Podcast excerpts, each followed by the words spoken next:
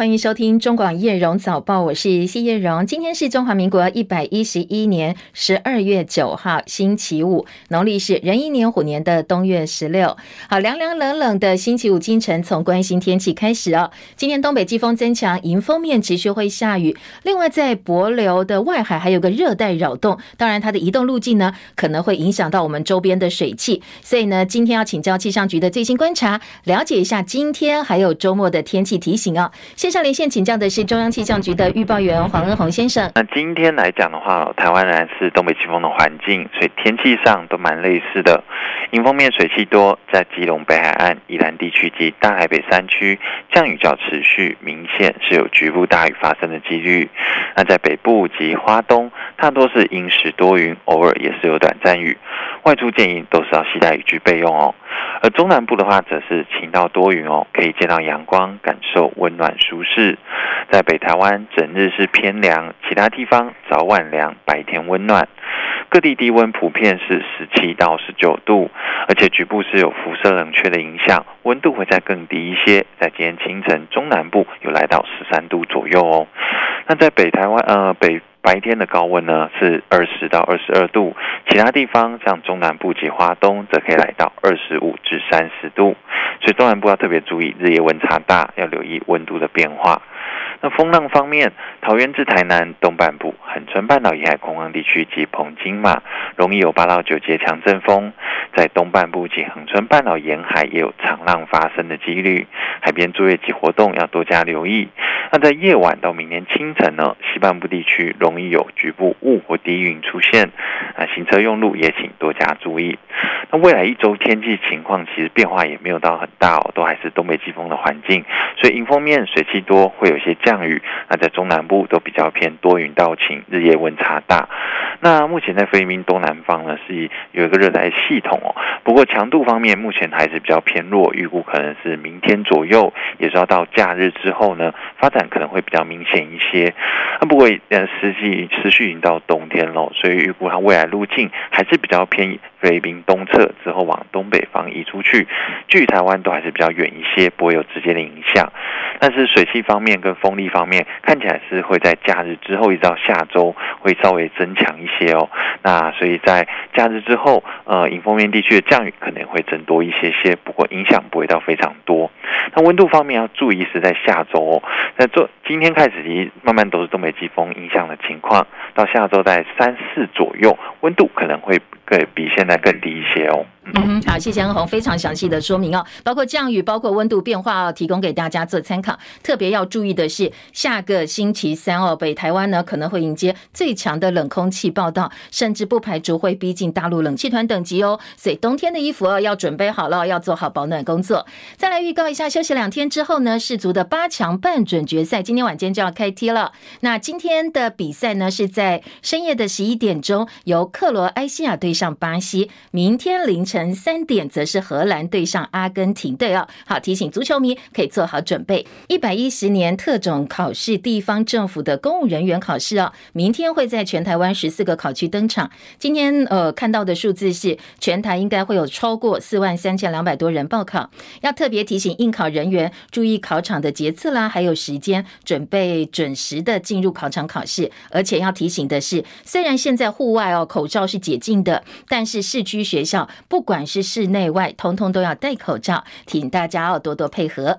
而国内疫情持续放缓，疫情指挥中心昨天公布，国内新增一万五千两百二十七例本土病例，跟上周相比，上周四跟昨天，呃，整个病例数又下降，下降百分之二点四，死亡人数跟上周没有太大差别。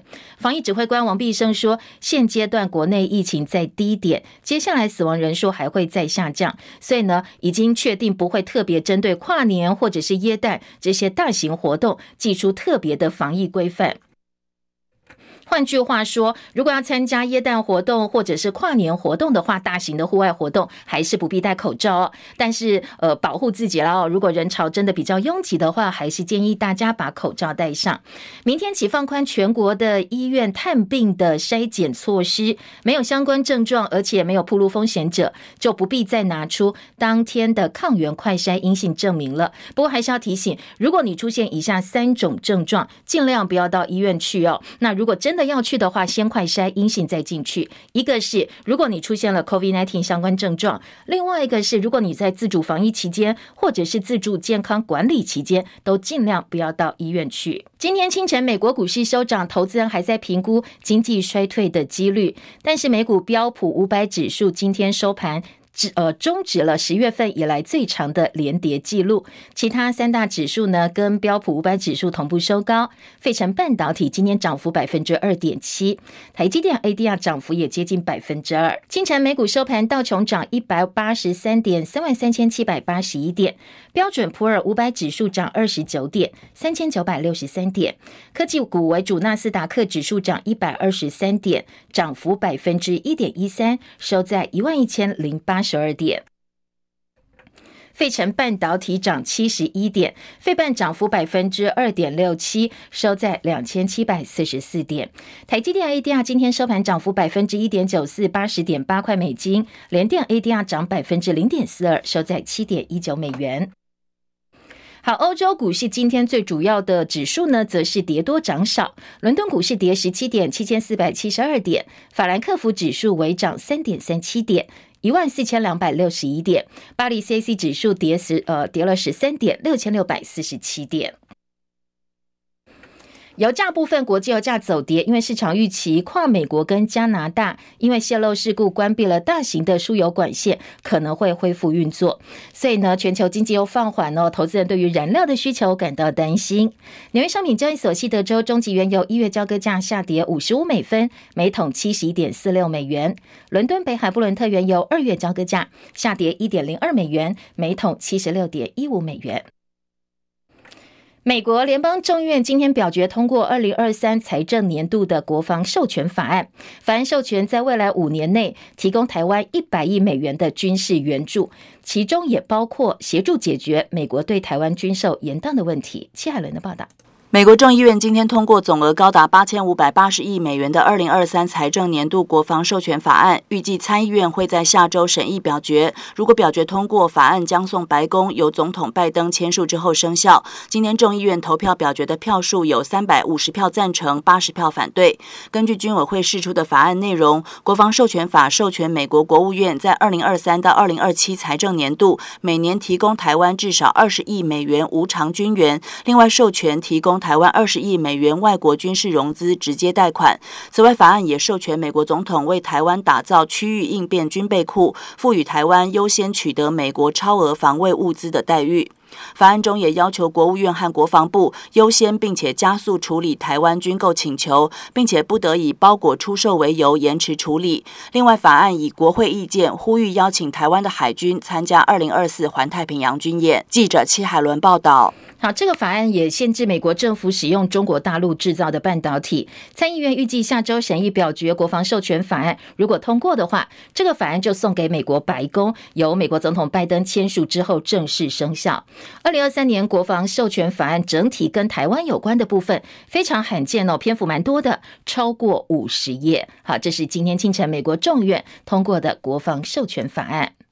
另外，美国跟俄罗斯达成换球的决定。美国总统拜登今天宣布，WNBA 女星女篮的球星格林纳获释，而莫斯科方面则证实，他们是用格林纳换回了他们的军火贩子，在美国服二十五年徒刑的布特。切海伦的报道。曾经拿下两届奥运金牌的美国女篮球星格林纳，先前遭到指控，她所携带的电子烟侠有大麻油成分。今年二月中旬，她在莫斯科机场遭到逮捕。八月初，因为持有和走私毒品的罪名，遭到俄罗斯法院判刑，入狱九年。美国总统拜登在白宫表示，格林纳先前遭到了不公正拘留，被关在俄罗斯流放地。目前她平安无事，正在搭飞机回家路上。拜登也说，已经和格林纳谈话，在历经恐怖折磨。之后，现在他心情很好。格林纳的同性妻子雪瑞儿在拜登宣布格林纳已经获释时，也在白宫现场。格林纳从俄罗斯监狱获释，莫斯科方面也证实用格林纳换回的是军火贩子在美国服刑的布特。拜登感谢阿拉伯联合大公国促成了这次换球。阿联和沙乌地阿拉伯发表了联合声明，表示是这两个阿拉伯国家领导人努力调解，促成了美俄这次换球。记者戚海伦报道。另外，避免同性婚姻权被推翻，美国国会今天通过了另外一项法案，让同性婚姻获得联邦法律的保障。拜登也宣誓会赶快签署，让这个法案生效。南美洲大国秘鲁政坛变天，总统卡斯提略企图要解散国会，但是没想到反遭国会直接罢黜，理由是完全丧失品德。他试图逃到墨西哥大使馆避难，但是被逮捕囚禁。卡斯提略五年任期，他只做了一年四个月。遗缺呢是由副总统博鲁阿特继任。这位新总统只有六十岁，律师出身。她是秘鲁独立两百零一年以来的第一位女总统。她宣誓就职之后，请各方哦政治停火，也承诺要组成一个全国团结的政府。她说：“我请求大家给我一点空间、时间来拯救我们的国家秘鲁。”秘鲁面积一百二十八万平方公里，在拉美排在第四位，矿业资源相当丰富，是世界第五大矿产国家，世界第。二大的产铜国家，经济在拉美国家当中大概是在中等的水准。不过，秘鲁政局相当动荡，从二零一六年到现在换了六个总统，其中包括两个是代理总统，政情动荡严重影响到这个国家的发展。大陆国家主席习近平正在产油大国沙地阿拉伯访问，昨天签署了全面战略伙伴关系协议，建立每两年一次双方领导人的会晤机制。官方消息说，沙国这一次对习近平来访可以说是最高等级的接待，而习近平也获得了苏欧德国王大学颁发的名誉博士学位。双方昨天达成的共识啊，说呢，中国跟沙地阿拉伯接下来会继续加强战略方面的沟通。中国大陆逐步进行疫情解封，大陆前天公布防疫新十条，大幅放宽了检疫规定。昨天又发出交通部门的五项新规定，正式告别健康码。而告别健康码的关键字，昨天在大陆的社群平台微博上冲上了热搜。有网友算了时间，说时隔了一千零四十五天，中国大陆终于松绑了防疫相关规定。上海迪士尼十一月二十九号因为疫情关闭，昨天呢宣布全面恢复。营运，入园不必再查核酸了。北京市电影局宣布开放电影院的扫码入场，也不必再验核酸证明。不过，北京餐饮食堂内用还是要四十八小时的核酸检验报告。所以，很多市民强烈抱怨说，上班都不必查验核酸了，到外面吃个饭、喝杯咖啡，还要冒着被感染的风险去做核酸了，觉得不太符合道理。大陆专家则提醒。放宽防疫措施之后，可能中国大陆九成以上的人会被感染。另外，国外也警告说，大陆冬天可能会上百例的死亡个案。所以现在大陆有大批民众去抢囤药、囤口罩，民众的生活呢，从本来的出门很困难，现在变成抢药很困难的状况。大陆积极放宽防疫。路透报道说，鸿海郑州厂昨天晚间宣布解除闭环管理，恢复郑州园区通勤班车服务，查验四十八小时内有效的核酸证明，就可以复工返岗了。在此同时，《华尔街日报》刊出了一个独家报道，说所谓的知情人士说，是苹果代工伙伴鸿海创办人郭台铭写了一封信，才促成中国共产党加速放宽了防疫清零政策。大陆国务院新闻办公室对这一则报道目前没有评论，而郭台铭办公室则是透过声明说没有这件事哦，否认了这件事。《华尔街日报》的报道说，郭台铭大概在一个多月前写了一封信寄出，当时正值红海郑州厂因为防疫措施陷入动荡。郭台铭在写给北京的高层亲笔信当中警告说，严格的封控措施威胁到大陆在全球供应链的重要地位，提醒当局对红海工厂员工的限制措施应该要更加的透明。而大陆的公卫官员跟政府顾问呢，就利用郭台铭的这封信。来强化加快松绑防疫措施的论述。几周之后，大陆爆发了白纸运动，也给这些所谓的医疗政策顾问、工卫顾问更多要求松绑的空间。今天其他重要的国际焦点，我们赶快来扫描一下哦。超过一千位美国《纽约时报》员工五月发起了大罢工，这是超过四十年来纽约第一次出现这样的劳工行动。法新社说，工会最主要抗议的是低薪、低福利，而且呢，考绩又有所谓的歧视问题。管理阶层拒绝按照通膨的水准帮他们加薪，在没有办法在新一轮的合约协商跟公司达成共识之后，纽时的记者跟其他员工呢，现在说要罢工二十四小时。泰国陶公府有一所军校，现在传出学生集体送医，多达二十三人在高温炎热的情况之下训练过度，肌肉跟肾脏遭到严重的损害，被送到医院治疗。而当局现在已经展开调查了，负责训练的陆军教官已经遭到解职。克罗埃西亚今天获准加入欧洲的自由旅行区申根区，也成为申根第二十七个成员国家。不过，奥地利奥因为担心无证移民带头犯对，继石斑鱼跟竹荚鱼之后，中国大陆昨天无预警宣布禁止台湾鱼水产加工品入关。这个消息曝光之后呢，很多养殖渔民还有相关业者都非常的错愕。有台商对媒体表示，台湾销到大陆水产品现在几乎百分之九十九点九已经全军覆没。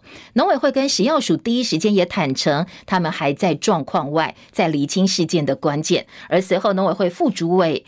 陈俊记呃公开提出了说明。去年四月份开始哈，就是要求全世界各国要产品输往中国的时候必须做企业登记，然后最后的补件期限是在八月三十号。台湾现在目前销往中国大陆的大概有一百多件的这个补件申请的一个案子，有六百多件禁止输入，是因为原来的申请单位。并没有申请，或者是已经被废证了，在还在查证这些补件的申请什么环节哈，还还需要做补证的部分。但是其实有一百多家业者真的补件了，但是补件也没有过关，只有一家现在是可以输进去的。对此呢，陆委会批陆方行政怠惰，没有完成审查，一贯以未先通报的方式，突袭性阻挡我方业者产品输到中国大陆。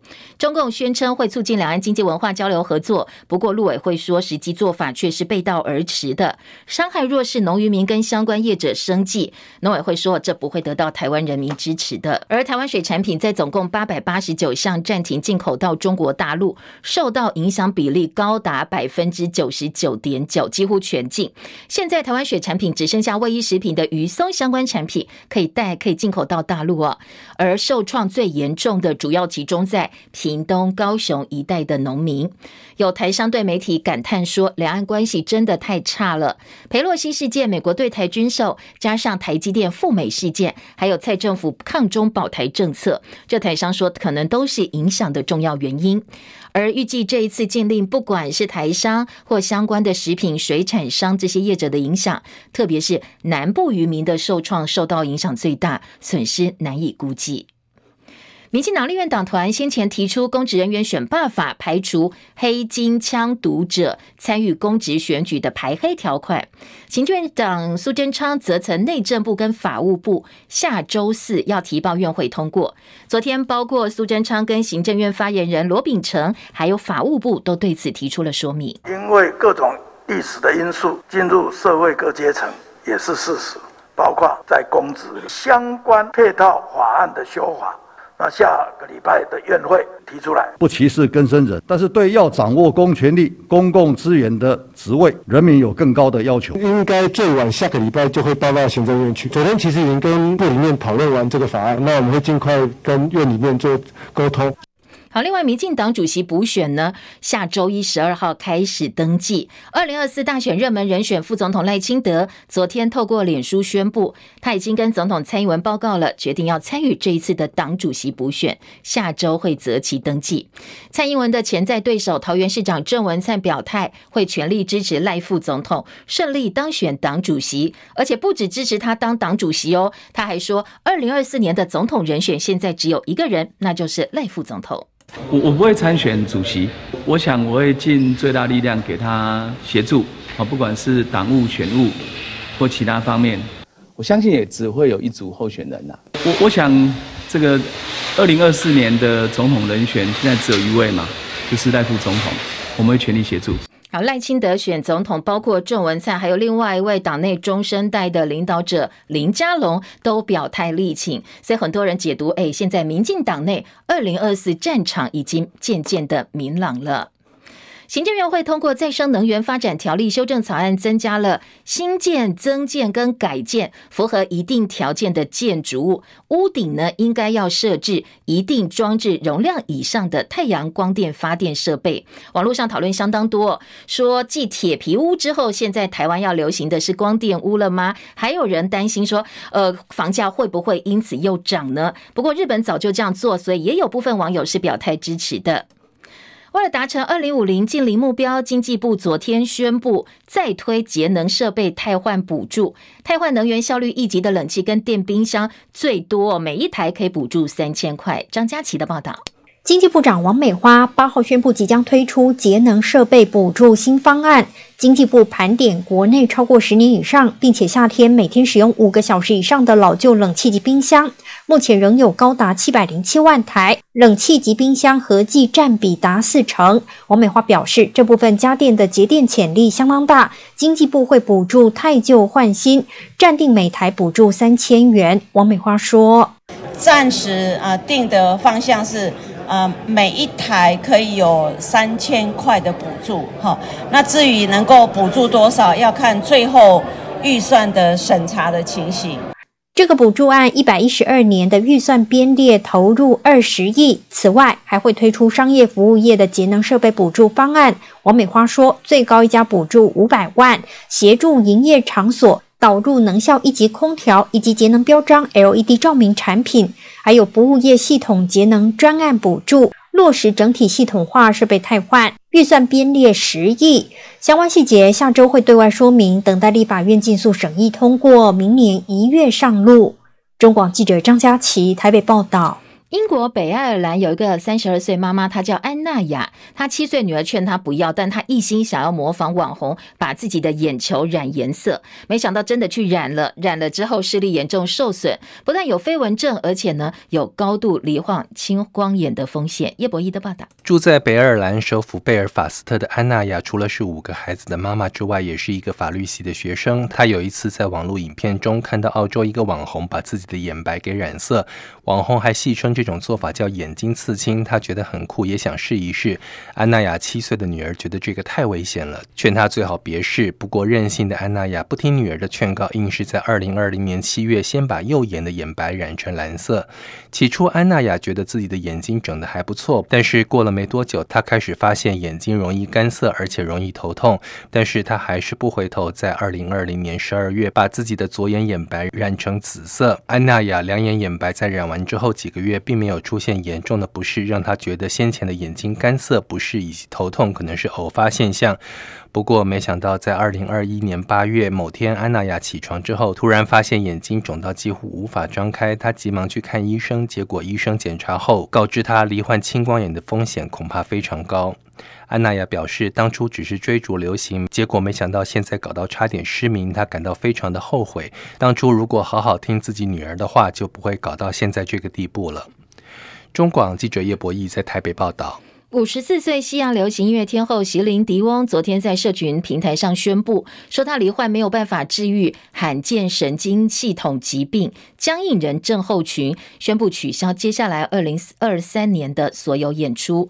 而根据台大神经部官网介绍，哦僵硬人症候群是一种非常罕见的中枢神经系统疾病，最主要症状是躯干跟近端肢体僵硬紧缩，好发在腹部下背部肌肉，每百万人大概只有一个会罹患这种疾病，席琳迪翁说，这是导致他一直以来痉挛的主要原因。除了导致自己行动不方便之外，也让他没有办法像以前一样唱歌，好好使用自己的声带。所以他决定明年先休息一年再说。中广早报新闻。今天早报在头版的新闻重点，首先大陆又进我们的水产品。今天联合报的头版头条，自由时报的头版二题，再配合内页三版两个报纸哦，都是三版整个版面的分析，越进越多了。那今天的呃自由时报中间版面大标题说几乎全进了，那联合报则说八百多家只有一家通过注册。另外一个新闻重点就是赖清德宣布选民进党的党。主席。今天《中国时报》跟《自由时报》是放在头版头条，《联合报》放在头版二题的大标位置。财经报纸呢，新闻重点在头版头条部分，首先。新的建物接下来必须要加装太阳能光电设备。今天在财经报纸《经济日报》的头版头条，《工商时报》头版下半版面都可以看得到相关的报道。而在《经济日报》今天的标题部分，直接说：“哦，这几乎是百亿商机，光电业者百亿商机大爆发。”《工商时报》在头版头条关心的则是：呃，大选年的一个房市走势，看怎么观察哦。其他的新闻重点还包括《自由时报》今天头版下半版面，景大的校长陈泽文他申请退休了。好，这位陈泽文呢，先前传出包括跟前脚头聚餐啦、出入招待所等等，争议还不少。《中国时报》头版下半版面说。我们的役男哦，四个人当中就有一个体位不合格，是不必当兵的。所以昨天在立法院有一些讨论，我们的国力啊，我们的国军的预备兵力这么的孱弱，接下来该怎么办才好呢？好，这个是中国时报头版下半版面一个新闻重点。另外，美国国防授权法，今天中国时报也在头版预告说，马上就要过关了。那在先前曝光的法案的草案当中，有哪些重要的内容？今天呃，中国时报。在头版做了预告，不过刚才前半段新闻我们也补充了最新的进度哦，就是中院已经过关了，接下来送参院，最快美国总统拜登月底签了之后就会正式生效，五年美国打算要军援台湾五百亿美呃美元哦，好，这个是今天在早报的相关报道。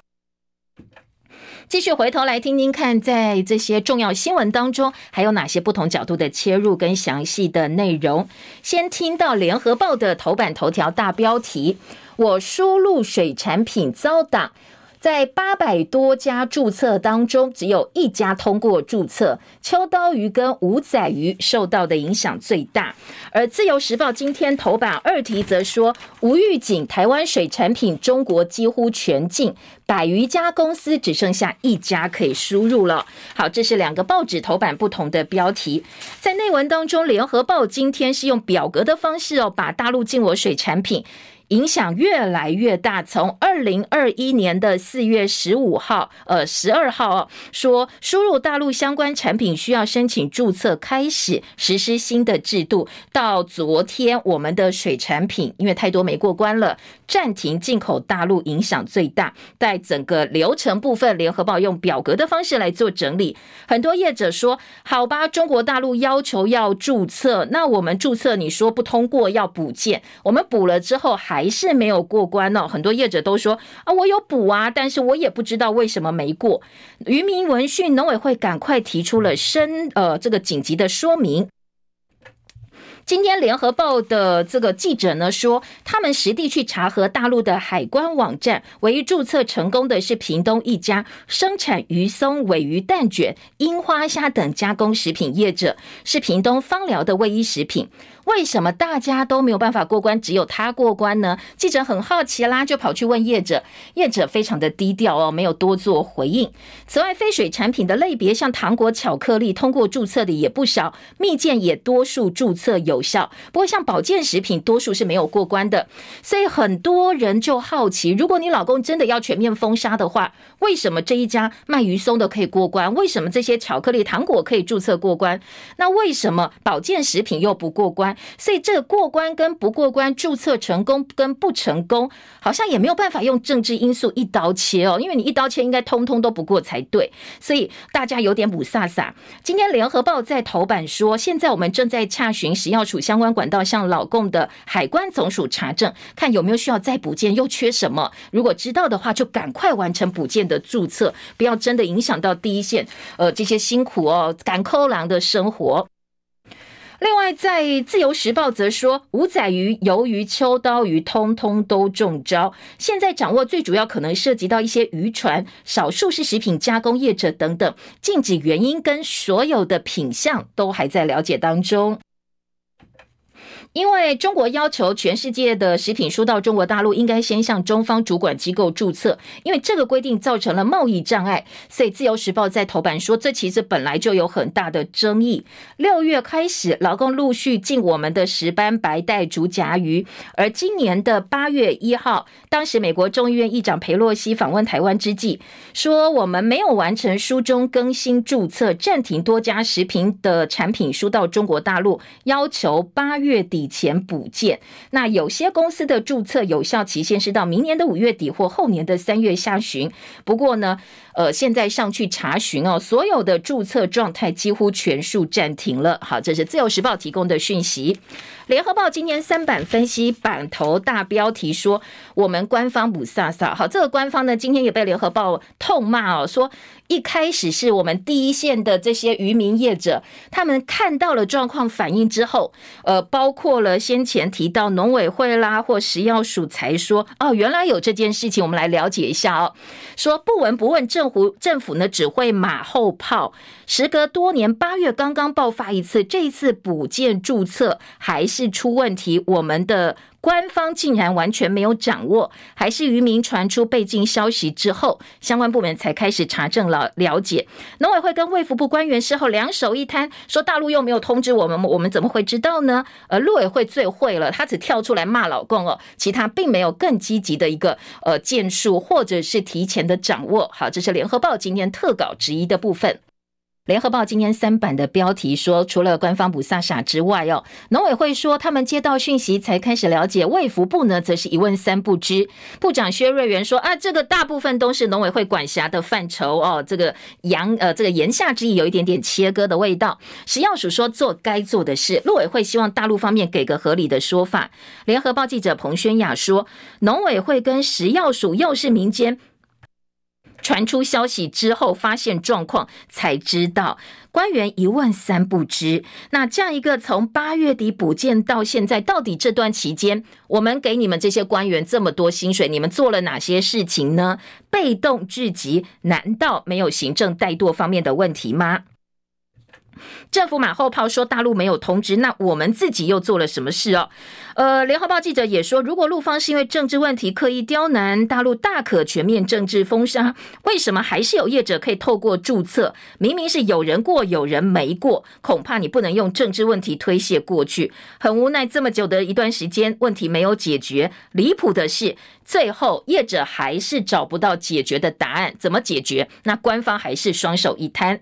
今天在联合报的标题部部分说，秋刀鱼主销寒日，五仔鱼影响最大。年底刚好是养殖业者抓鱼卖的一个黄金时段，如果禁止销到中国大陆的话，现在就会感受到压力了。渔民更怕的是全面封杀，石斑鱼被禁之后转养五仔鱼，没想到现在五仔鱼呢也难逃一样的命运。台商说补件碰软钉，一直显示都在办理当中。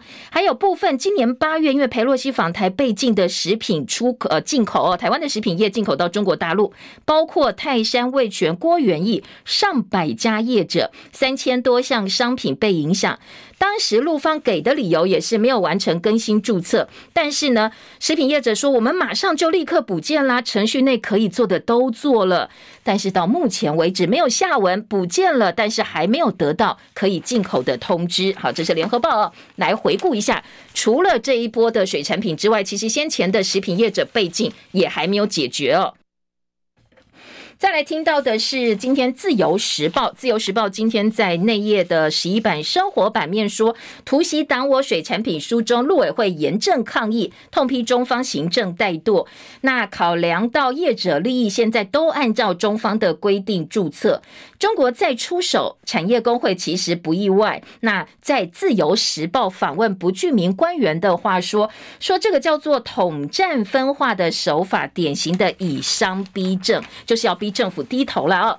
另外，《自由时报》在头版的呃内页新闻的分析当中，是跟其他画风比较不一样，跟中时联合的论调比较不一样哦。说没关系了哦，五仔鱼是可以慢慢养的，屏东业者都不怕哦。说呃鱼货临时退关可能会影响到鲜度，但是养殖业者说一定会有阵痛，但是五仔鱼跟石斑鱼不一样，成长之后可以慢慢的消化贩卖，不必急着出货，而且内销的接受度很高。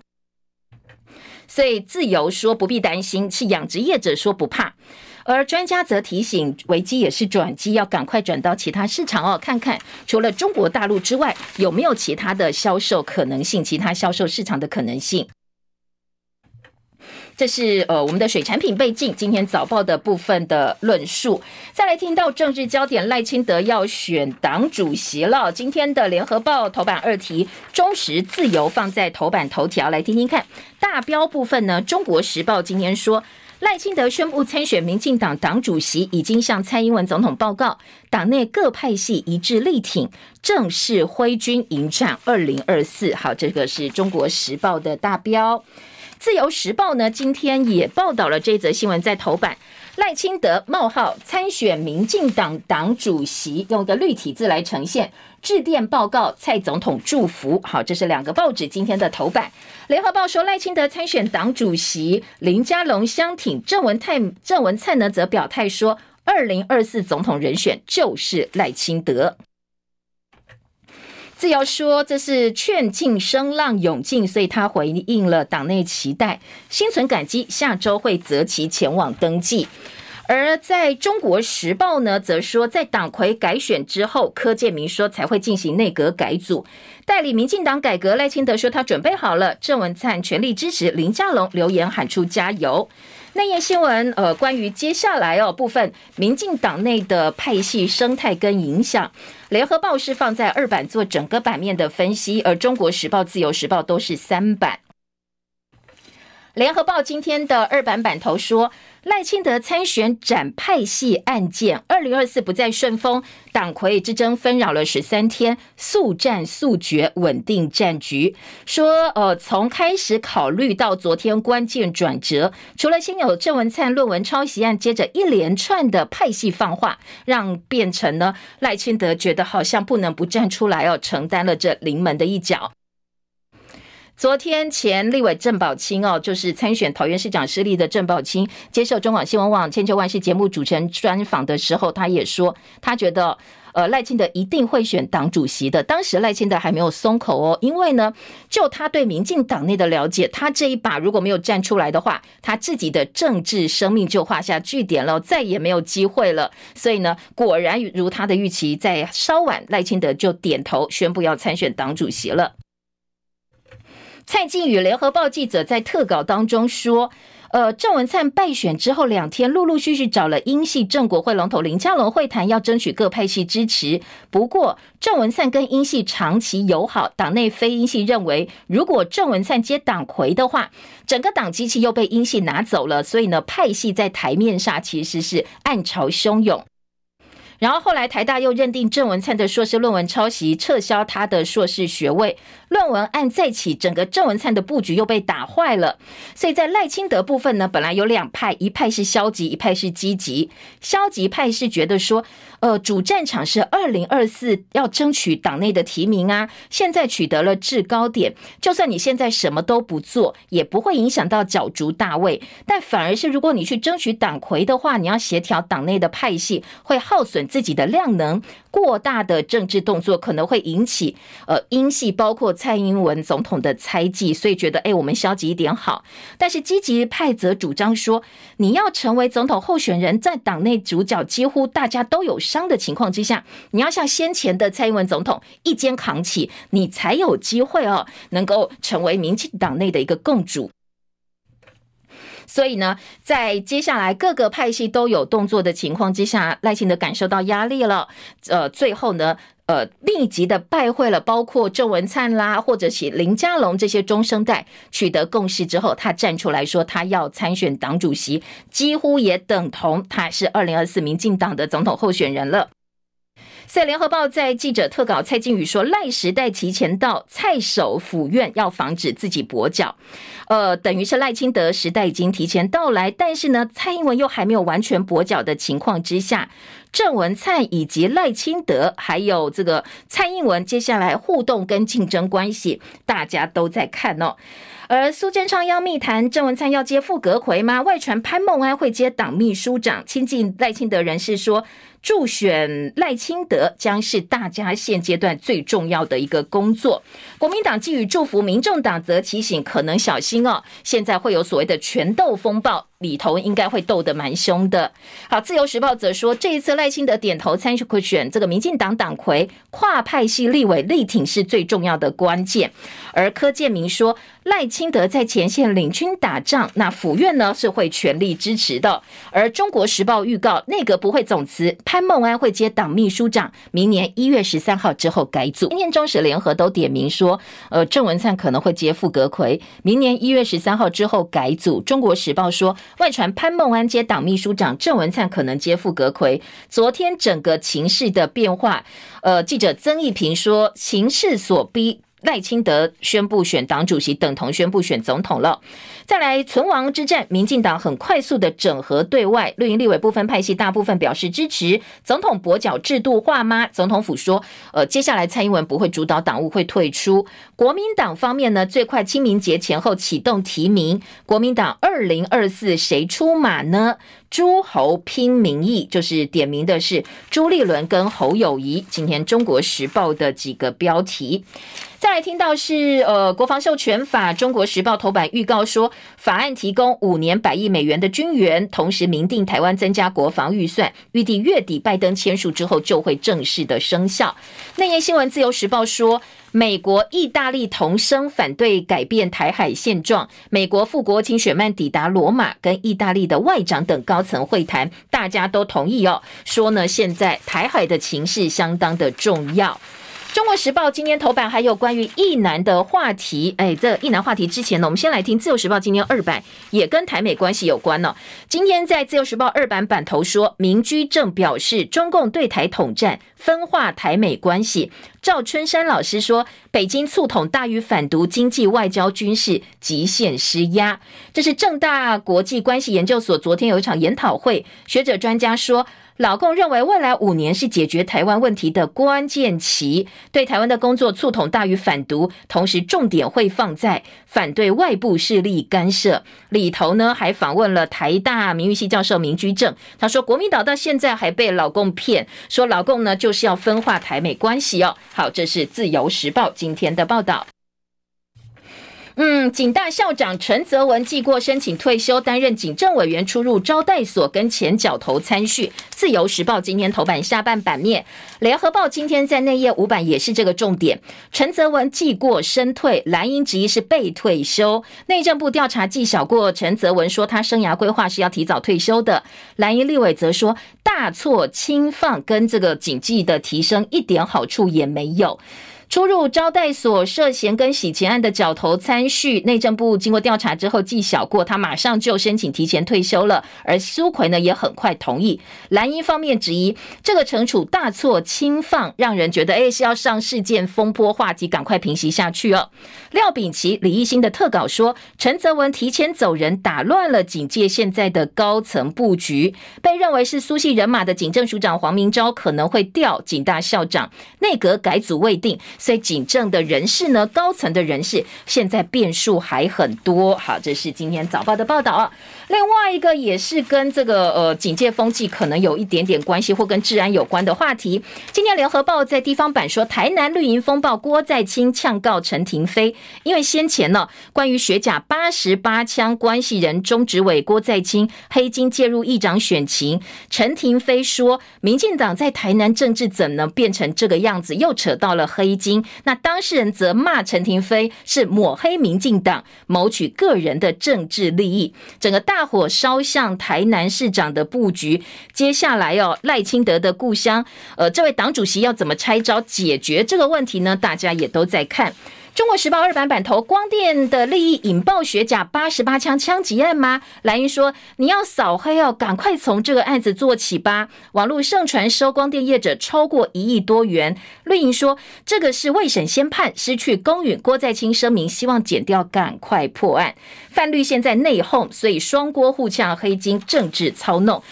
比较讽刺的是哦，在这个时候呢，行政院提出了选罢法的修订排黑条款，蓝绿都说赶快完成吧。不过也有人觉得，好啦，真的有办法的话，还是会绕过相关的条文，黑金还是没有办法杜绝他们介入政治的决策。中国时报今年头版下半版面，每四个役男当中有一个免当兵，立委惊叹国力怎么这么弱？二零一三年放宽征兵体位，沿用到现在，花敬群承诺修改。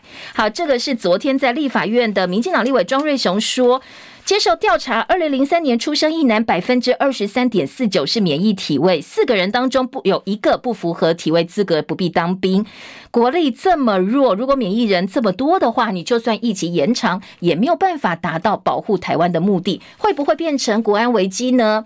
好，昨天呢，内政部说这个是我们因为体位这个符合资格的方案调整呢的关系，我们把标准整个下修了，所以接下来呢，我们跟呃上修了，我们跟国防部。提出调整方案之后，修改之后啊，应该就会变得比较好一点了，不会这么夸张。再来听到内页新闻呢，还有这个讨论禽流感又增加一例哦，鸡蛋、鸡肉保卫战都是鸭场中标。现在鸡蛋的产量刚好满足每天的需要，所以如果说整个疫情扩大的话，哎，这个鸡蛋的供应跟蛋价恐怕又要受到影响了，所以要严密的监控。吴怡农端出牛肉，他要选台北市立委补选，他要迁呃提出的是迁松山机场盖公园，进县建区都跟回馈容积建设宅。好，这是呃在政见部分呢，吴怡农主张迁建松基，保留辟建为公园。但是王宏威呢，他则说松基迁建呢，如果中央无心无力，地方喊破喉咙也没有用。过去民进党这么多市长候选人提出迁建，蔡政府已经执政超过六年了，都没有具体规划哦，所以会不会会？又是空话呢？而王宏威抛出来的议题则是核二厂、核三厂的演绎。对此呢，吴怡农反问说：“侯友宜表达反对啊，你没有先问过侯友宜吗？”那王宏威说：“很多人担心未来缺电、电价涨，政治人物你要独立判断呐、啊。难道吴怡农你每次要做一个决定、监督执询以后当立委的话，什么都要先问过总统或者是阁揆吗？哦，反将对方一军了。”经济日报今天头版头条：三类建筑物要加装太阳光电，太阳能的百亿商机大爆发。今天在头版大标，而工商时报则说，行政院拍板新建建物屋顶应该设太阳能光电。好，这个后续的商机包括被点名元金、茂迪、联合再生这些业者可能会大进补了。而工商时报头版头条是大选年房市的双面刃，政策利多三利多两利空，可能会影响到。明年的房市，其实房市最近的数据都不是很漂亮，还蛮冷的。今年全台交易量估计三十二万栋。六年来首度出现负成长，不过马上大选年到了，政府要争取年轻族群的选票，平抑房价仍然是住宅政策的主轴。所以今天的《工商时报》呢，是用这个角度来切，要分分析一下接下来可能的房市变化。那《工商时报》另外还报道说，呃，美债息倒挂，四十年来最惨，鲍尔退休来了。这是在美国的十年期跟两年期公债殖利率差距八十个基点，倒挂程度是一九。八零年以来最惨，所以接下来呢，这个经济衰退的警讯，财经市场哦相当的关注。经济日报今天的二版是美国两千七百亿军工订单来了，台厂有机会吃补，权证避险降税，可能这个会期会过关。那行政院拍板草案送给立法院，完成程序之后，有机会可以增加八亿元的税收。再来听到的是，呃，在内页新闻报道这个关于我们的医院投资大松绑哦。接下来如果要投资医院，符合条件的话，不受股本股本百分之二十的限制。希望放宽之后，能够加快临床的研究转移。时间到了，谢谢大家的收看收听哦，也祝福您周末美好身心。夜用早报，下周见喽，拜拜。